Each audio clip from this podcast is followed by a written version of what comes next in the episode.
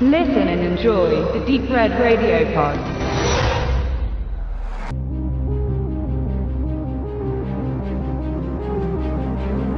Dafür, dass Ant-Man zu den Gründungsmitgliedern der Avengers gehört, führte man ihn erst sehr spät ins Marvel Cinematic Universe ein. Möglicherweise hatten die Produzenten wenig Vertrauen in die Figur, deren Superkraft es war, seine Körpergröße zu verändern. Aber er kam und frischte das noch gar nicht so alte MCU auf mit einer vorwiegend losgelösten Story, wo die anderen Marvel-Helden schon vernetzter waren. Zwar tritt Falcon in Erscheinung, aber einen inhaltlichen Mehrwert hatte er nicht. Nicht wirklich. Ant-Man war witzig und vor allem flink, unbeschwert, frei von der sich ausbreitenden Bitterkeit bei den Avengers. Viele Köche verderben den Brei, heißt es doch, das von vier Autoren verfasste Drehbuch wäre kein gutes Beispiel für diese These. Den Stift mit schwangen Ant-Man-Darsteller Paul Rudd und Edgar Wright. Und vor allem der Regie Brite Wright gab der Stimmung vermutlich seinen Biss. Einen Hauch von Anarchie, die Ant-Mans alter Ego Scott Lang als Kleinganove gut steht. Peyton Reed führte dann, soweit das bei einer Marvel-Produktion überhaupt möglich ist für einen Regisseur, die Actionkomödie zu einem gut gelaunten Gesamtwerk. Auch beim Sequel Ant-Man and the Wasp kam Reed zum Einsatz. Fünf Skriptschreiber sind es nun, allerdings ist Edgar Wright nicht mehr dabei. Den Tenor hat das Drehbuch aber mit übernommen und setzt mit dem Einsatz der Komik verlustfrei die Handlung fort.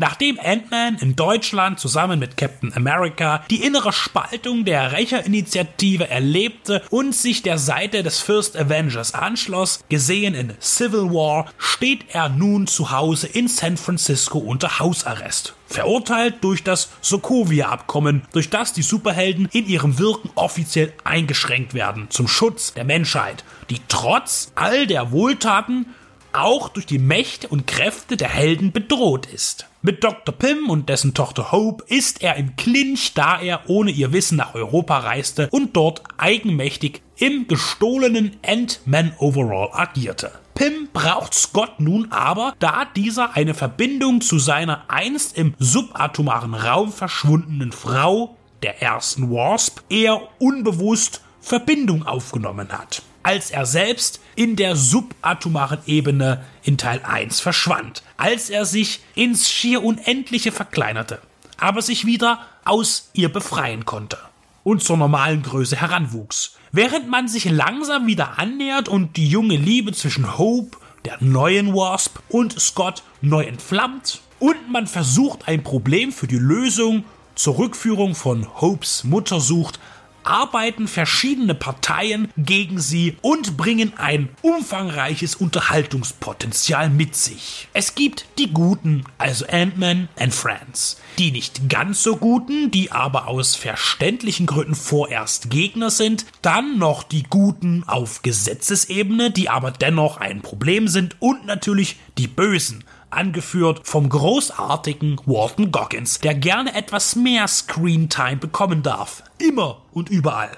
Sein krimineller Sonny Birch ist der nach dem moralischen Periodensystem böseste Charakter in diesem Film, aber bleibt dennoch ziemlich ungefährlich. Er ist ein Sidekick, der nie bedrohlich ist und sich aber dafür umso mehr der Lächerlichkeit preisgibt. Und das funktioniert gut, denn hier entsteht tatsächlich etwas Comichaftes, was es in den aktuellen Comic-Verfilmungen immer weniger gibt. Man kann ihn als Schurken nicht ernst nehmen und dennoch trägt er auf seine Weise zum Gesamtkonzept mit bei. Die heitere Grundstimmung des Vorgängers bleibt somit erhalten, ebenfalls unterstützt durch Scott's Bunch of Crazy Dudes, allen voran Lewis, der von Michael Pena gespielt wird und erneut mit seinen erzählten Erinnerungen und Geschichten für Kurzweiligkeit sorgt. Oder wenn er mit seinen Kumpels über Müsli und Wahrheitsserum diskutiert.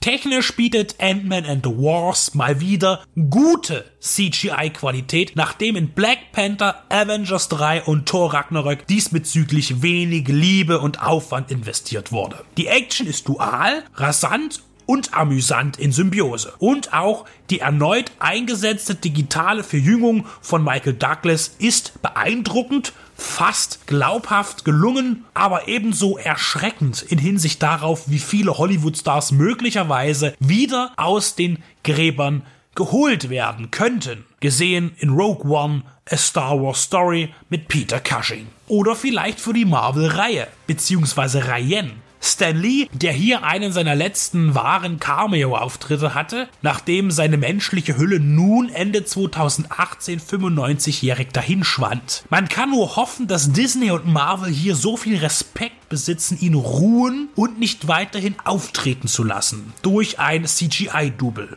Es sei denn, er selbst hätte es sich testamentarisch gewünscht. Ant-Man and the Wasp ist mal wieder ein Lichtblick im MCU, vielleicht auch gerade deshalb, weil er wieder nur sehr wenig mit den Avengers zu tun hat. Auf jeden Fall ist er gelungen und bietet ein zweistündiges, farbenfrohes Abenteuer mit Witz, guter Action und liebenswert handelnden Personen, ob nun böse oder gut, egal ob Maincast oder Nebendarsteller. Eine schöne, runde Sache.